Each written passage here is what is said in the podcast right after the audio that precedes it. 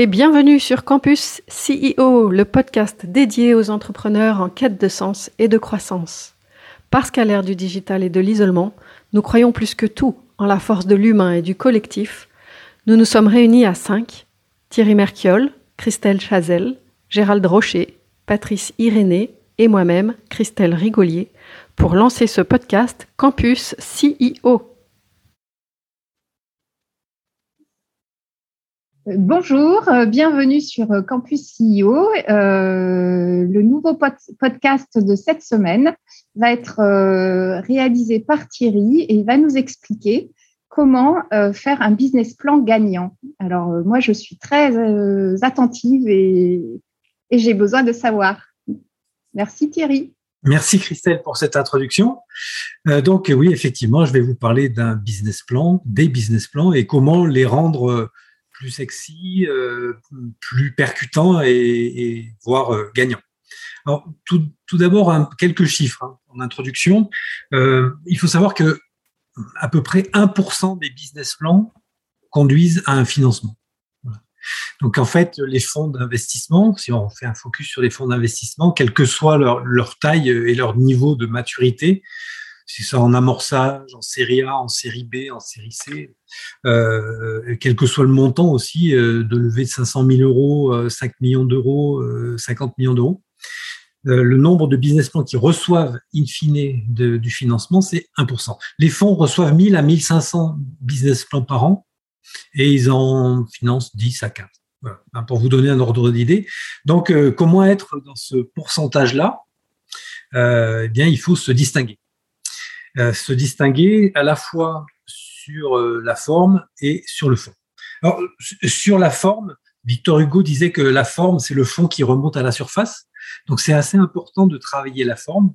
Alors, première chose, peut-être un peu simple, mais euh, tellement évidente aujourd'hui, la problématique de l'orthographe. moi, je reçois chez Oxide, on reçoit beaucoup de business plans, une centaine par an à peu près. Euh, c'est de plus en plus catastrophique. C'est catastrophique. Alors, alors qu'en fait, ce sont des documents euh, qui sont qui sont écrits avec des traitements de texte. Euh, et aujourd'hui, les traitements de texte, en principe, ils évitent de faire des fautes si on n'est pas très bon en orthographe. Après, voilà, moi je suis pas un ayatollah de, de l'orthographe, mais quand il y a une phrase, une faute par mot ou voire une faute par phrase, au bout d'un moment, on, laisse la faire. Quand on reçoit 100 ou 1000 business plans, c'est une façon de faire une ségrégation de, de ces business plans. Bon, sur la forme, c'est 10-15 pages maximum. Hein, c'est, euh, on parle de mémo. Alors, il faut, faut distinguer deux choses. Dans, dans, un business plan, souvent, on dit le business plan, c'est la partie prévisionnelle, c'est le tableur Excel sur les chiffres. Non, en fait, un business plan, il y a une partie littérale euh, qui doit faire en, et une partie prévisionnelle de, de, chiffres. Et tout ça, ça doit faire 10-15 pages maximum. Et euh, après, on peut avoir des annexes pour, euh, pour expliquer des choses de façon plus précise. Il faut savoir que les investisseurs, les, les directeurs de participation, ils n'ont pas de temps. Ils ont la moitié de leur temps qui est consacré à lever des fonds et l'autre moitié à investir ces fonds. Donc, comme ils n'ont pas de temps, ben, il faut pas les encombrer euh, et il faut, euh, il faut respecter un certain, à la fois un certain calendrier, un certain timing, mais aussi de ne pas avoir des business plans de 30 ou 40 pages comme on voyait il y a, il y a quelques, quelques années. Alors évidemment, dans ce business plan, il y a la partie prévisionnelle et, euh, et les chiffres.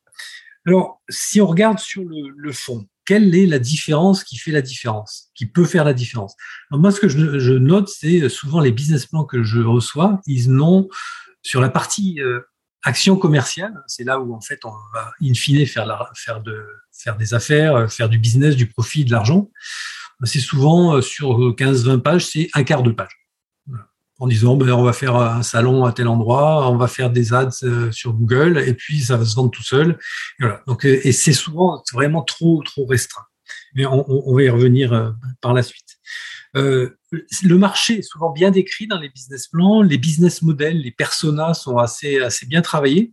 Donc de ce côté-là, il y a, il y a le produit et le service est toujours très bien défini, positionné par rapport à la concurrence, mais l'action commerciale est relativement euh, sous-estimée, euh, voire parfois complètement absente.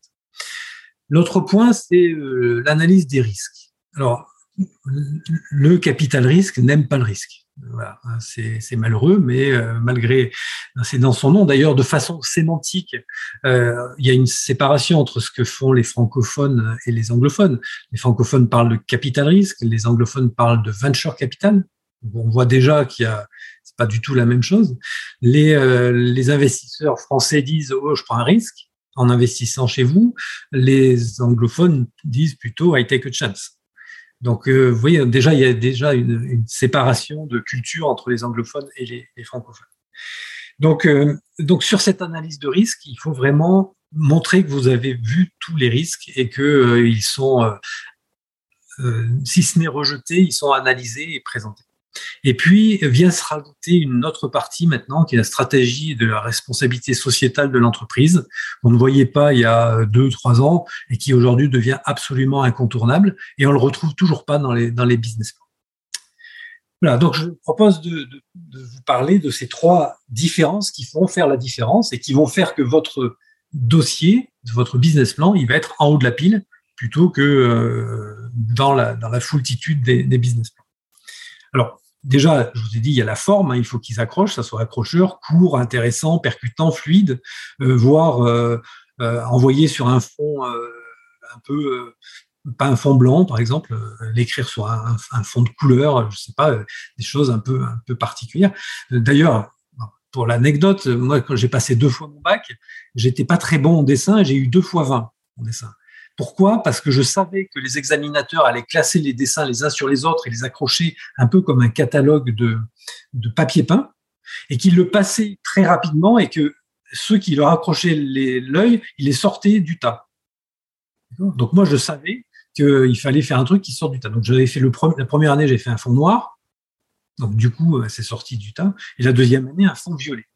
Et je savais faire qu'un seul dessin que j'ai reproduit deux fois j'ai eu deux fois 20, voilà. Donc, euh, juste pour illustrer cette, histoire de, forme.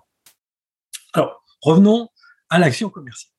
Donc, l'action commerciale, euh, c'est, je vous ai dit, le parent pauvre, alors que, in fine, c'est quand même ça qui va faire la richesse de l'entreprise, euh, le chiffre d'affaires, le profit, les embauches, la répartition du profit et le développement. Donc, en fait, ce qu'il faut, c'est présenter le, tunnel ou les canaux de vente souvent on, on, passe sous silence qui sont les prescripteurs, qui sont les utilisateurs, qui sont les décideurs, les payeurs. Est-ce que c'est le, décideur qui utilise ou euh, qui paye? C'est pas toujours le cas. Et dans les grands comptes, on voit bien que les décideurs peuvent dire oui, oui, ok, c'est bon, on achète, mais que euh, le service achat, euh, celui qui paye, ben derrière, ça, ça, fonctionne pas et ça va pas au bout. Donc aussi, qui sont les partenaires, les distributeurs. Donc il faut vraiment bien préciser dans, ce plan d'action commerciale qui sont tous les interlocuteurs et les acteurs et les positionner dans, ce tunnel de, transformation. C'est presque aussi, euh, on parle de production assistée par ordinateur, c'est presque de la production de commandes. Il faut, euh, il faut savoir dans son tunnel euh, comment on va faire pour produire des commandes et des commandes qui soient rentables. la force de vente, souvent on, oublie toute la partie prospection comment on prospecte, quel est le processus de prospection, comment on prépare les choses, euh, comment on facilite l'action du commercial, qui lui doit se concentrer sur l'acte de vente. Donc tout ce qui est avant-vente, voire éventuellement après-vente. Donc le processus commercial, il faut vraiment bien le décrire. Et aussi, il faut que le, budget, qui est un budget commercial, euh, qui soit qui soit important et qui soit cohérent. On dit souvent que le budget, euh, dans, un budget, l'aspect commerce, c'est entre 20 et 30% du budget. Pour donner un ordre de grandeur. Et puis, évidemment, parler de comment on récupère toute cette information, le CRM, les ERP, et intégrer euh, tout ça dans un, vrai chapitre, plan d'action commerciale. Donc ça, si vous travaillez bien ça, vous allez vraiment vous différencier, vous allez rassurer les investisseurs, parce qu'ils vont dire ah ben ces gens-là ils savent comment vendre puisqu'ils ont un plan euh, qui est bien décrit et, c'est très, rassurant. Bon, je rentre pas plus dans le détail, mais, euh, travaillez ça, faites-vous accompagner par rapport à, ça, euh, soyez inventifs. Alors, deuxième partie, l'analyse des risques. L'analyse des risques, ça c'est un peu mon dada. Euh, qu'est-ce qu'on voit dans les business plans? On voit une matrice SWOT, vous savez, euh, force, faiblesse, opportunité, menace. ça, c'est la tarte à la crème. Tout le monde l'écrit, personne ne le lit. Hein. Autant vous dire que c'est pas la peine d'y passer du temps. Ça ne sert à rien. Hein, on retrouve toujours la même chose dans les matrices SWOT, c'est lassant et euh, c'est un exercice qu'on considère comme obligé. Moi, honnêtement, je, toute cette partie-là, je, je, la sens. Et puis euh, aussi dire on a un plan B, voire un plan C. Donc ça, il faut éviter aussi hein, complètement parce que les investisseurs, ils disent ah bon, vous avez un plan B, mais on va faire un focus sur le plan B. Que, enfin, on oublie le plan A. Euh, donc, donc ne présentez jamais de plan B. Sinon, c'est celui-là qui sera étudié. Mais on peut justement, euh, grâce à des, outils, euh, analyser les risques de façon beaucoup plus pertinente et plus professionnelle. Et je vous garantis que si vous utilisez ces méthodes-là, les fonds, ils vont vous appeler pour discuter avec vous de votre dossier. Je, je le vis tous les jours chez Nubo. Euh, quand on accompagne chez Nubo et qu'on travaille notamment les aspects cartographie des risques et probabilisation des résultats, à tous les coups, euh, les fonds sont intéressés. C'est pas pour ça qu'ils donnent suite in fine. Euh, in fine hein, il y a beaucoup d'autres, dans le cadre d'audit et de diligence, il y a des choses qui peuvent accrocher ou, décrocher l'investisseur. Mais ça, ça, les intrigue et ça les intéresse. Alors, deux, deux outils. Euh, AMDEC, l'AMDEX, ça veut dire analyse des modes de défaillance, de leur effet et de leur criticité. En fait, c'est tout simple, euh, c'est très pragmatique, on cartographie les risques. On cartographie les risques par nature, par probabilité d'occurrence et par impact. Alors, par exemple, la nature, c'est un risque business, c'est un risque ressources humaines, un risque financier, c'est un risque technique ou réglementaire. Voilà, donc, on a quatre ou cinq euh, natures. La probabilité d'occurrence ben, de nul à assuré, hein, elle peut être faible, ça peut être possible, ça peut être certain, ça peut être assuré. Donc, ça, c'est la probabilité. Alors, de façon euh, pas très mathématique, on note ça entre 0 et 10, pas entre 0 et 1. Sachez que les probabilités, normalement, ça ne dépasse jamais 1, mais bon, voilà, donc du coup, là, c'est de 0 à 10. Et l'impact. Quel est l'impact de, ce risque? Est-ce qu'il est nul? Est-ce qu'il est faible? Est-ce qu'il est notable? Est-ce qu'il est sensible? Il est grave? Ou il est catastrophique? Pareil, on note de 0 à 10.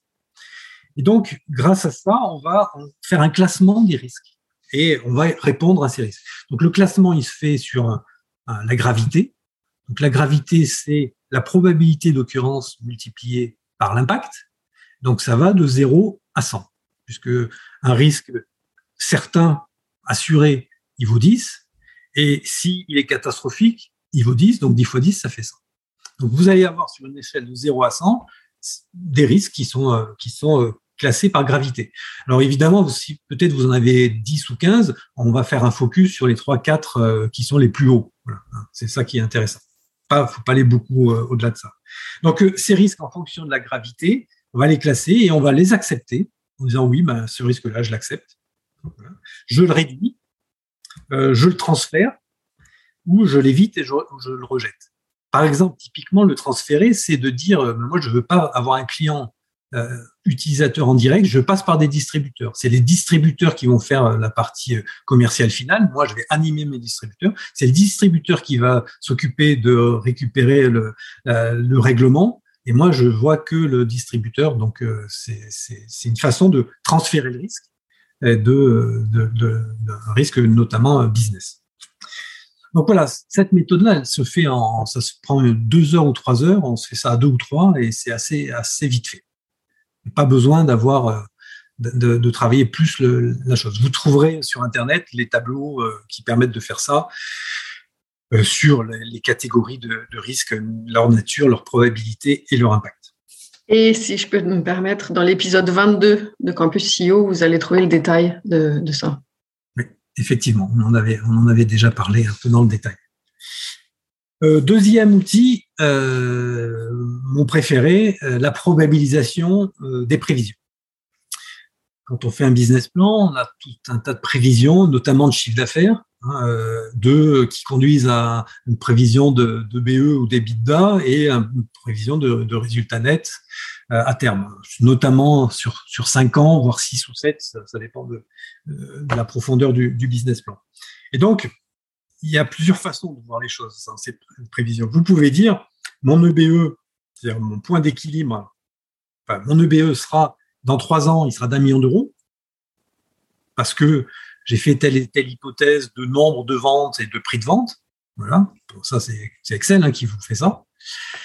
Donc là, souvent, si on a un plan B, on dit bah, on fera un peu moins, on vendra moins cher ou on fera un peu moins de, ventes. Donc on a un plan B, donc, je vous ai dit, un investisseur il va sauter sur ce plan B.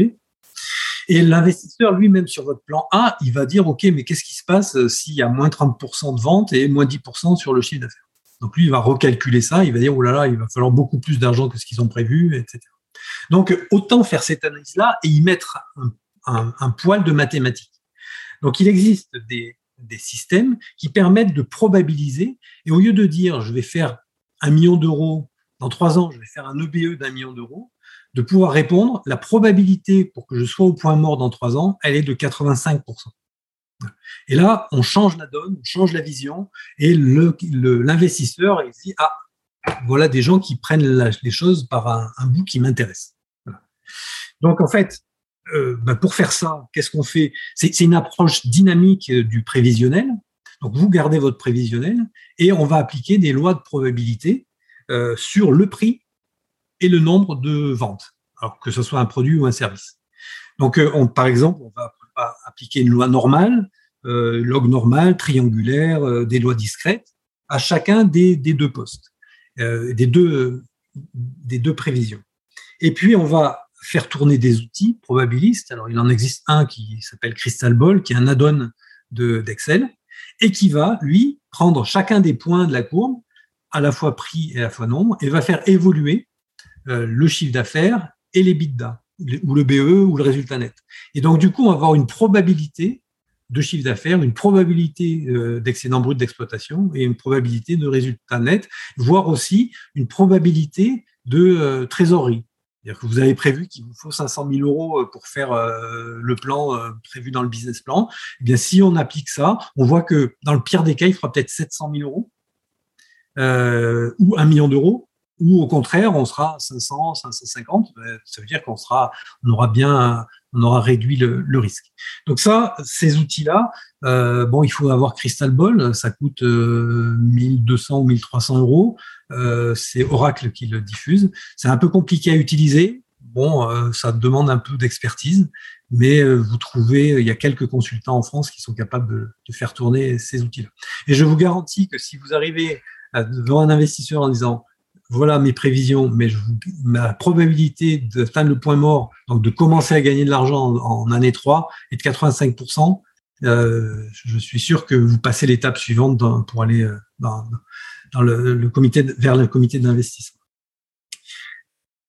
Euh, dernier point, euh, c'est la stratégie de responsabilité sociétale de l'entreprise. Alors je vous l'ai dit, ça c'est assez nouveau, euh, mais ça devient indispensable. Alors ça devient indispensable pour faire des affaires.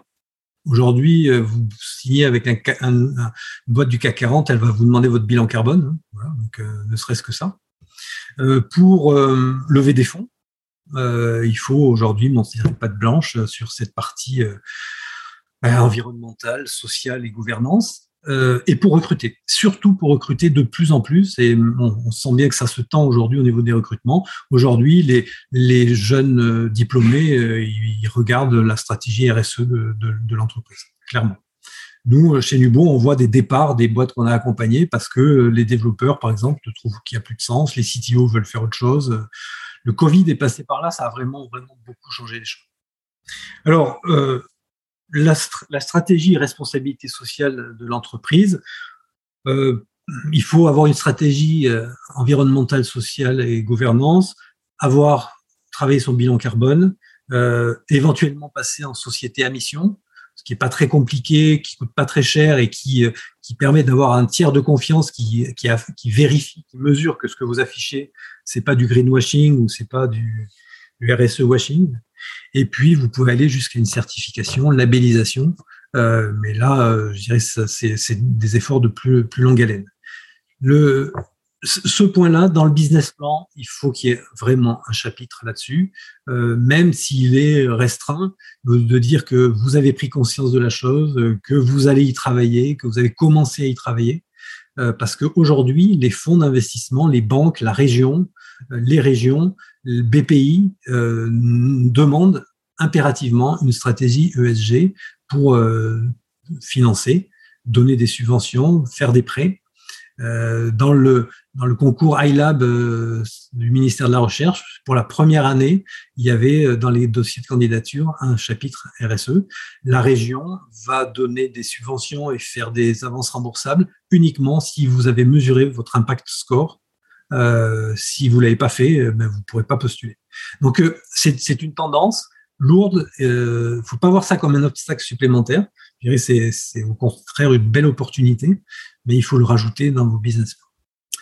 Voilà, donc euh, pour euh, synthétiser, si vous voulez un business plan qui fait la différence, euh, travaillez donc l'action commerciale, l'analyse de risque et la stratégie d'entreprise responsable. Merci. Merci Thierry.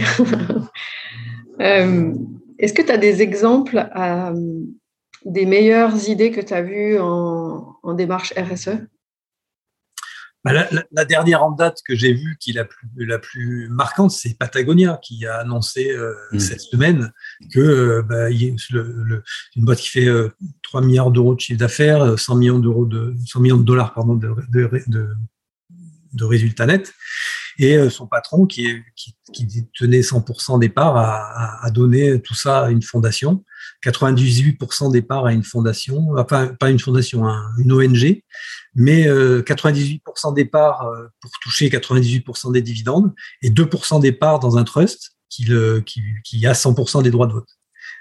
Et donc, euh, et l'intégralité des dividendes vont servir, ces 100 millions de dollars vont servir des causes environnementales.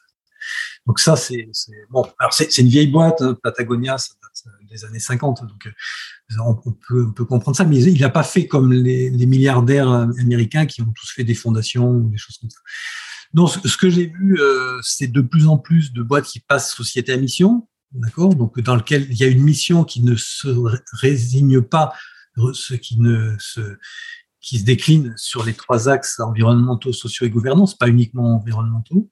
C'est euh, des fonds de dotation, création de fonds de dotation, euh, qui sont c'est des choses très faciles à faire. Et c'est euh, oui des, des, boîtes qui euh, qui aujourd'hui euh, changent changent leur attitude. des boîtes numériques qui font attention à, ce qu'elles font. De toute façon, c'est au-delà au-delà des entreprises, c'est une question de survie. Donc, et, et, ça, ça s'est vraiment accéléré ces, cette dernière année, ces deux dernières années, je dirais, là-dessus. Par contre, dans le domaine des startups euh, de type numérique, euh, franchement, les bonnes idées, euh, tu en as vu Oui, non, non, justement, non, non, on n'en voit pas beaucoup. Il y, a, une prise de conscience aujourd'hui. Il y a une prise de conscience. Bon, qui peut se résumer juste à dire où, est-ce que j'ai mis mes, mes, mes, données, elles sont dans quel cloud, mm-hmm. est-ce que j'ai j'ai optimisé mon code pour qu'il y ait le moins de données possible? Voilà, ça, on, on commence à, à, le sentir. Euh, voilà, c'est à minima ça. Mais c'est aussi de dire est-ce que bah, est-ce que je développe euh, des, des produits? Est-ce qu'il y a des produits que je dois pas arrêter? Euh, Par exemple, on le voit sur la blockchain. Hein, il y a Ethereum vient de changer, est en train de changer son mmh. protocole. Il va diminuer par 1000 ou 10 000 son impact, euh, son impact euh, environnemental par consommation d'énergie. Donc euh, voilà, il y a quand même des, actions importantes. Mais moi, je le vois chez Oxide quand je, fais les audits et les due diligence, j'ai un onglet RSE et les boîtes du numérique, il n'y en a aucune qui le remplit.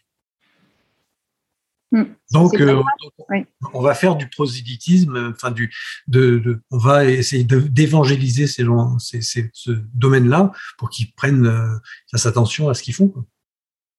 Mais en, tant qu'investisseur, j'ai une question, euh, ça va être un point de détail, hein, mais euh, euh, dans des, des, startups qui font de l'électronique, j'en ai, j'en ai pas mal autour de moi, où quand tu commences à faire des protos sur des pièces plastiques, etc., finalement, moi, je me rends compte que tous les premiers moules, tu vas les acheter en Chine parce qu'ils sont pas chers et parce que euh, tes premières pièces, eh ben, tu n'as pas forcément les moyens de les payer cher.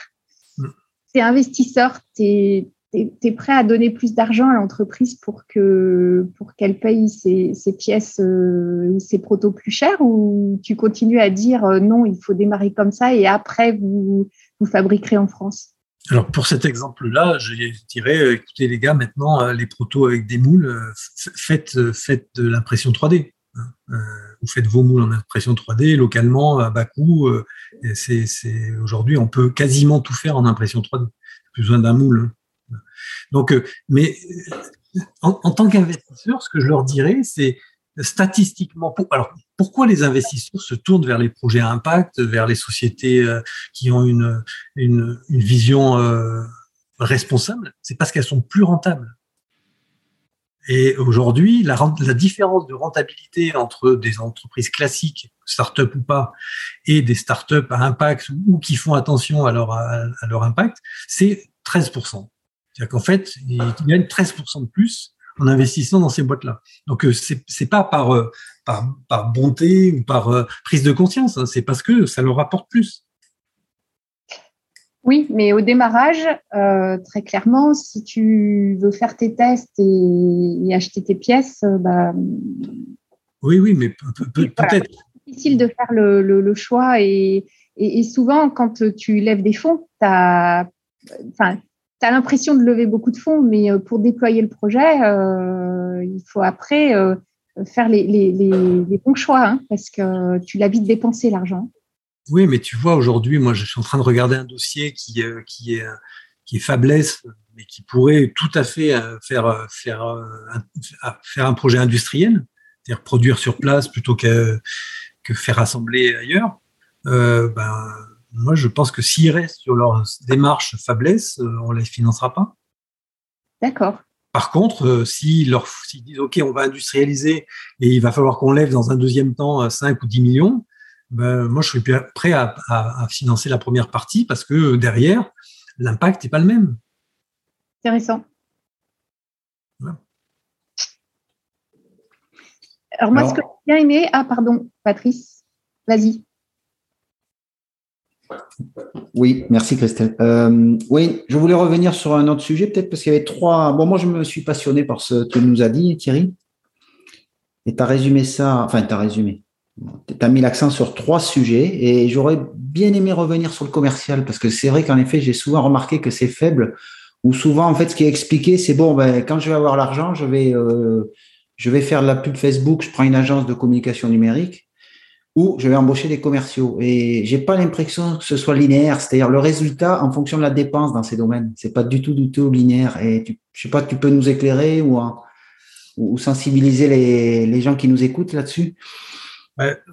voilà, avoir un produit qui se vend tout seul, ça n'existe plus. Hein, donc, euh, je ne sais même pas si ça existait un jour, mais en tout cas, ça, ça même si c'est un très bon produit, ça, ça, ça, ça, se vend plus tout seul. Euh, moi, je pense que bon, tout dépend ce qu'on vend, si c'est du service, si c'est euh, des produits, etc. Mais la démarche commerciale, même si on fait vendre des produits par des distributeurs ou par des actionnaires, il faut quand même les animer commercialement. Donc cette démarche commerciale, elle passe par des commerciaux, un processus commercial. ce processus commercial, il est, euh, il se résume pas à embaucher des commerciaux. Euh, les commerciaux, comment on les alimente en prospection? Parce que pendant qu'ils vont euh, faire de la prospection, ils font pas de vente en principe. Donc, est-ce que on a des assistantes, euh, on travaille avec des prestataires externes qui vont déjà faire une pré-prospection, avoir des, des, rendez-vous qualifiés, et là, on envoie les commerciaux. Il y a un autre point aussi qui est, important pour les startups, c'est que au début, elles n'ont pas beaucoup d'argent, elles ont des produits qui sont pas tout à fait sur étagère, donc elles embauchent des jeunes commerciaux, des juniors, euh, qui vont se faire les dents là-dessus, qui vont évangéliser le marché, qui vont avaler des couleuvres. Et puis au bout de deux trois ans, quand elles auront enfin trouvé leur marché, il faudra des vrais commerciaux qui connaissent bien, euh, qui ont des réseaux, etc. Donc elles seront obligées de se séparer de ces commerciaux juniors pour embaucher des seniors. Donc déjà, il faut intégrer ça dans tout le processus. Voilà. Alors, je sais pas si j'ai bien répondu, Patrice, mais c'est un, un, vrai. Moi, je, je fais l'analyse avec.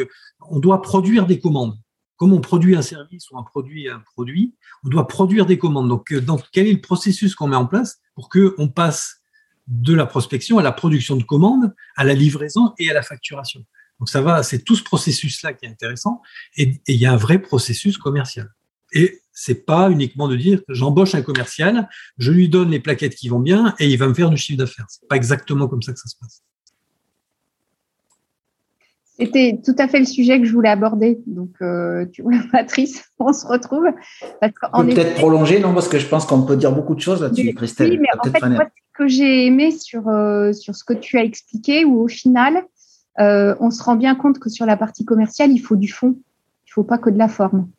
Et, et, quelque part, le business plan doit aussi, enfin, l'équipe doit démontrer sa capacité à déployer. Euh, parce qu'on demande euh, très souvent en fait euh, de, faire des prévisionnels avec des chiffres d'affaires exorbitants, on va dire, hein, on peut le dire, Thierry, je pense. Oui, oui. c'est tout le monde sait que les BP, il n'y en a pas un qui est respecté, il n'y en a pas un qui se fait en fait hein, dans, sur le terrain. Mais par contre, on veut quand même des chiffres d'affaires très très élevés. Euh, en revanche, euh, ce qu'on va regarder, c'est est-ce que l'équipe a un peu de capacité à, déployer rapidement. Et ça, si l'équipe le, enfin, le prouve pas, et donc ça, c'est plus la forme, mais c'est le fond. Euh, bah, quelque part, il n'y a pas de crédibilité. Et, c'est là où le commerce, très souvent, ça reste creux parce que, enfin, je suis d'accord avec toi, Thierry, ça suffit pas d'embaucher un commercial.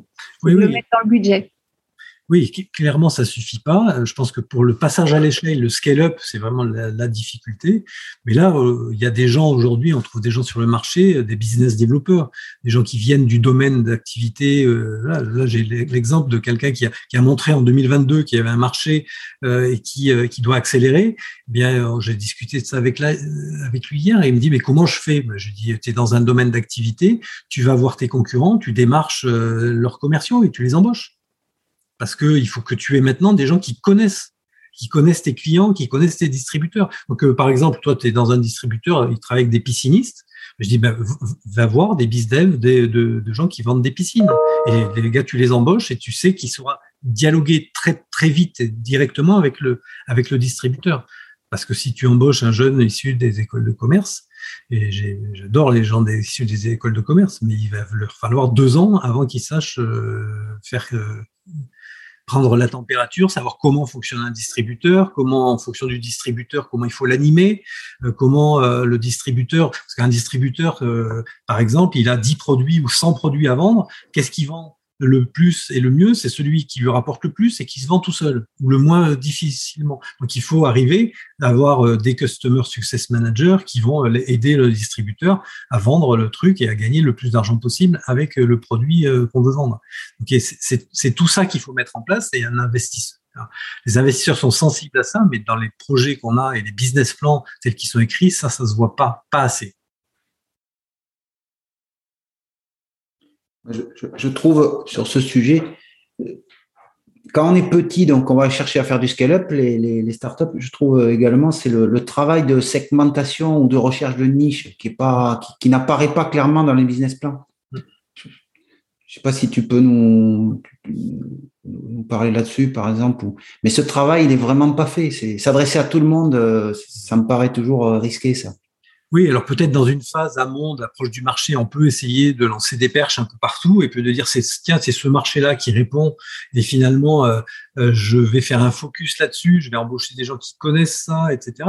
La problématique c'est que les dirigeants ils veulent pas renoncer à du chiffre d'affaires potentiel sur un autre projet, un autre une, autre verticale et qui veulent pas ils veulent pas choisir parce que choisir c'est renoncer et, et donc bah, moi, j'en ai un aussi, je l'ai vu hier. Euh, il a une partie B2B, mais il sent bien qu'il y a du B2C à faire et que euh, finalement, euh, voilà. Et donc, dès qu'il y a un, client qui vient, il le sert. Alors, je lui dis non, tu l'envoies sur ton distributeur. Il me dit oui, mais tu te rends compte, c'est pas la même marge, etc. Je dis mais c'est pas, c'est pas. Ou alors tu fais, tu fais du B2C, tu as des magasins virtuels ou des plateformes, mais voilà, il faut que tu choisisses. Et ils n'arrivent pas à choisir. Ils n'arrivent pas à choisir parce qu'ils ont peur de rater des opportunités, des marchés, etc. Et ceux qui arrivent à faire de focus, quitte à faire un focus sur une petite, euh, euh une niche ou une petite taille, et puis après se bien se faire les dents là-dessus, et après euh, augmenter. Je, je, rappelle souvent Bezos, quand même, il a, il a commencé euh, Amazon, hein, c'était des livres rares. Ouais. Okay, après, il est passé à des vidéos, après, il est passé à à tous les produits qu'on voit sur sa plateforme. il l'avait déjà en tête, puisqu'Amazon, c'est de A à Z. Hein. Vous voyez, le sourire, il va de A à Z. Et, l'Amazonie, c'est l'endroit où il y a le plus de biodiversité dans le monde. Et donc, il a dit, il a commencé par les livres et, et il savait qu'il finirait par tous les produits qui existent sur la Terre.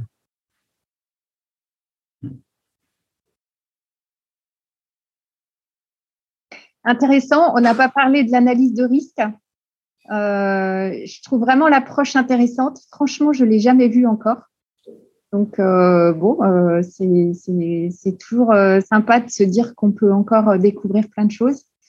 mais il y a une chose qui est sûre, c'est que je trouve que c'est risqué comme ça, hein, parce que le, finalement, l'investisseur, lui, il fait son analyse de risque.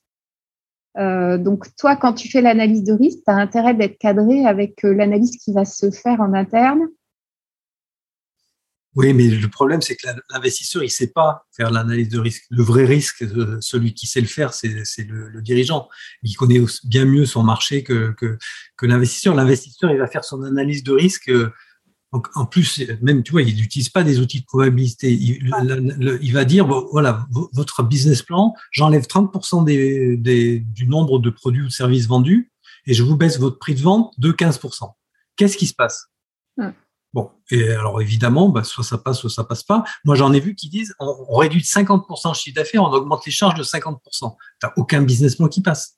Non. Donc, euh, faire une analyse de risque comme ça, c'est pas très intelligent. Je suis d'accord. Et donc, tu, obtiens des résultats, euh, non, je suis intéressée, tu obtiens des résultats euh, qui, où tu arrives à prouver euh, que le PP passe. Oui, oui, oui, mais ce, qui est intéressant dans, la probabilisation, c'est de dire finalement, si on baisse de 15% les prix et on baisse de 30% les ventes, qu'est-ce qui se passe de façon dynamique?